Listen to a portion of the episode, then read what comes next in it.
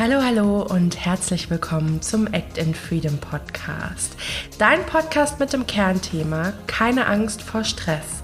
Wir sind Isabel und Emily und wir bieten dir hier eine gute Mischung aus Expertenwissen und persönlichen Erfahrungen, um dich bei deinem ganzheitlichen Stressmanagement zu unterstützen. Ganz viel Spaß! Los geht's!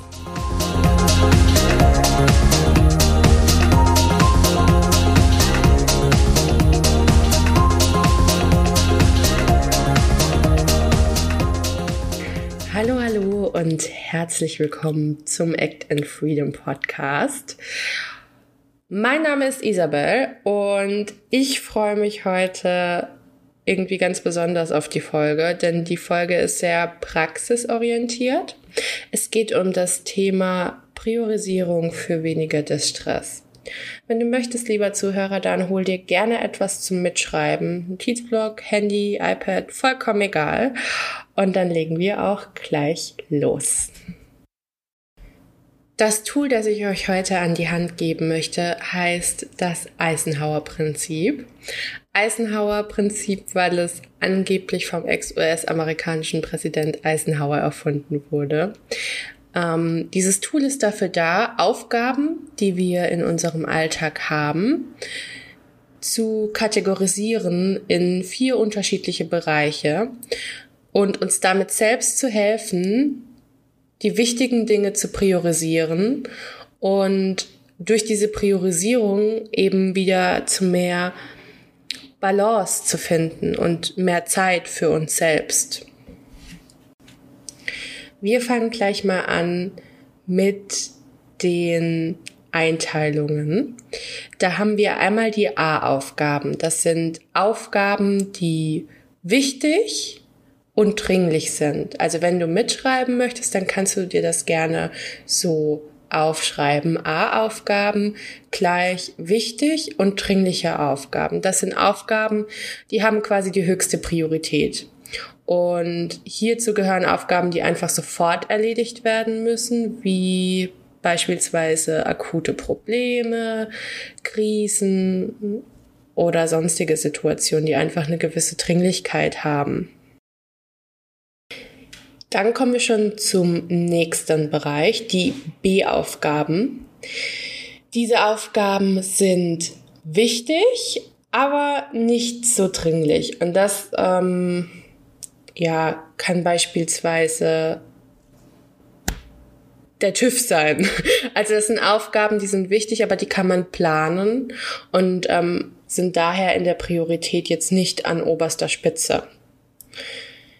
Der nächste Bereich, das sind die sogenannten C-Aufgaben. Und da muss ich jetzt lachen.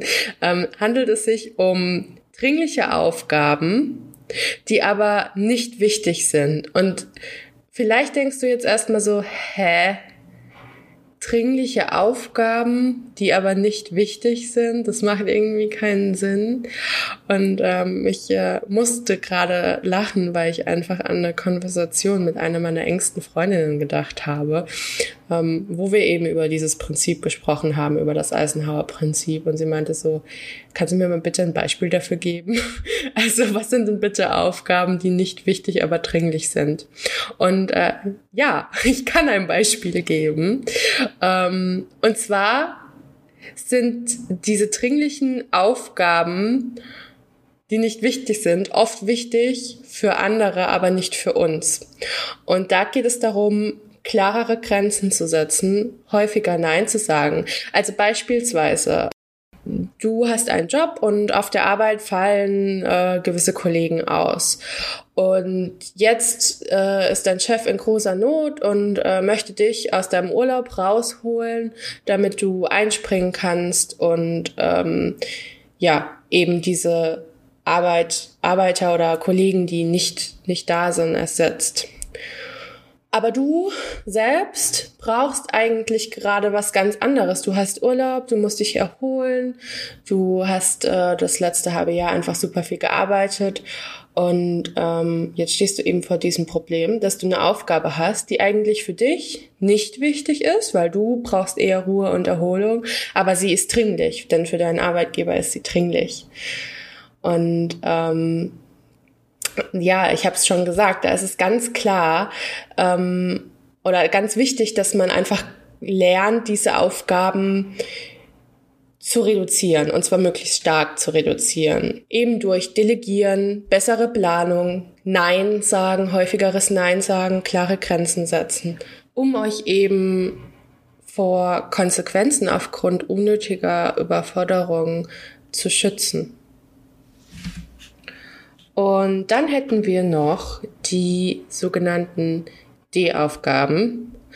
Die D-Aufgaben sind weder wichtig noch dringlich und ich glaube, dazu muss ich nicht viel sagen. Die gehören einfach in die Tonne. Also das sind einfach ähm, Dinge, mit denen man sich nicht beschäftigen sollte, weil sie weder zielführend sind noch ähm, ja euch irgendetwas geben. Es ist ein, sind einfach nur Energieräuber.